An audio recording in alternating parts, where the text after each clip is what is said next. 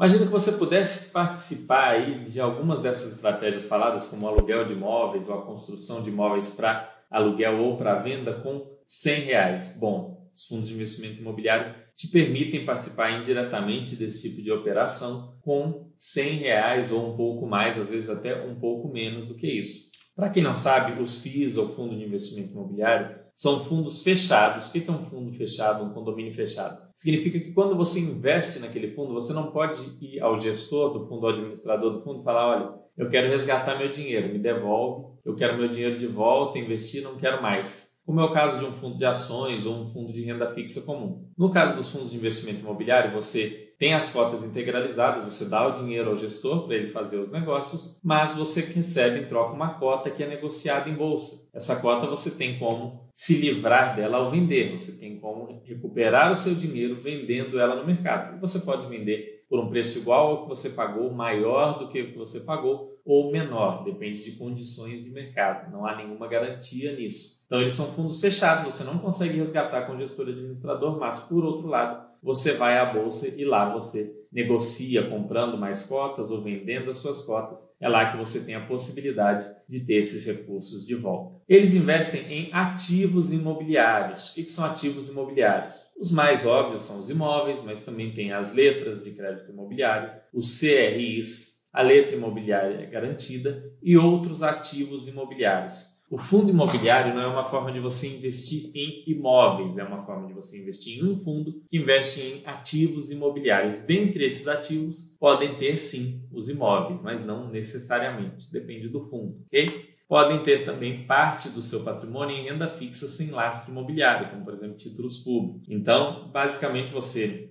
vai pegar o dinheiro, vai dar ao gestor e aí você negocia as cotas, mas não resgata mais com ele. O gestor não vai liquidar parte do fundo para pagar o investidor. Por exemplo, são cinco pessoas que deram 100 mil cada uma para um gestor e esse gestor construiu cinco casinhas. Uma das pessoas que quer resgatar, ela não pode ir lá e pedir ao gestor que venda uma das casinhas e devolva o dinheiro para ela, que seria um quinto né, do valor total, neste fundo hipotético de cinco investidores. Não existe isso nos fundos de investimento imobiliário. Você quer sair do fundo, você precisa ir lá na bolsa, colocar uma ordem de venda e aí alguém vai comprar aquelas cotas de você e te pagar por elas. Qual que é o mecanismo? O mecanismo é bem simples. Juntam-se aqui cotistas, né? E os cotistas estão, são pessoas como eu, como você, pode ser um agricultor, um operário, um bombeiro, um policial, um médico, é, um juiz, enfim. Você vai lá, subscreve as cotas, ou seja, dá o dinheiro à instituição administradora essa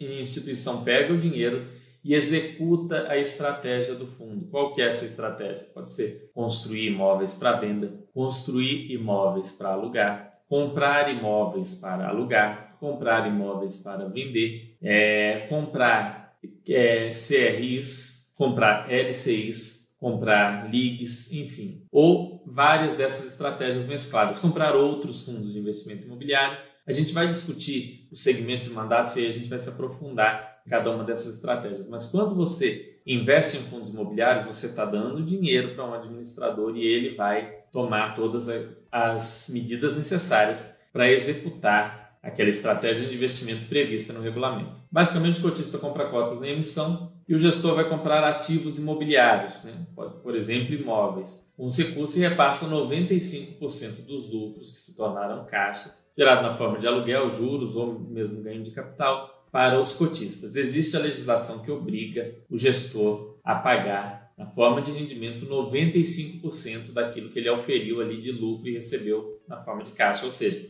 ele teve um lucro X, tudo aquilo que entrou na forma de dinheiro daquele lucro, ele tem que distribuir para o cotista pelo menos 95% ao longo do semestre. Não é todo mês, ele tem que fazer essa distribuição semestralmente. Ele pode distribuir mais de 95%? Pode, nenhum problema. Ele pode distribuir menos de 95% ao longo do semestre? Sim, desde que ele faça uma assembleia, né? ele chame uma assembleia e os cotistas aprovem essa distribuição abaixo dos 95%. Mas a lei manda que ele distribua 95% dos lucros na forma de caixa. Né? O lucro caixa, que é uma coisa meio maluca, exclusiva da legislação de fundos imobiliários. Para quem tem mais intimidade com a contabilidade, o lucro é regime de competência, o caixa é regime de caixa. Então, esse lucro caixa seria o ponto onde os dois se cruzam, ou seja, aquele lucro que já se tornou caixa, esse, essa parte do lucro ele deve distribuir pelo menos 95%.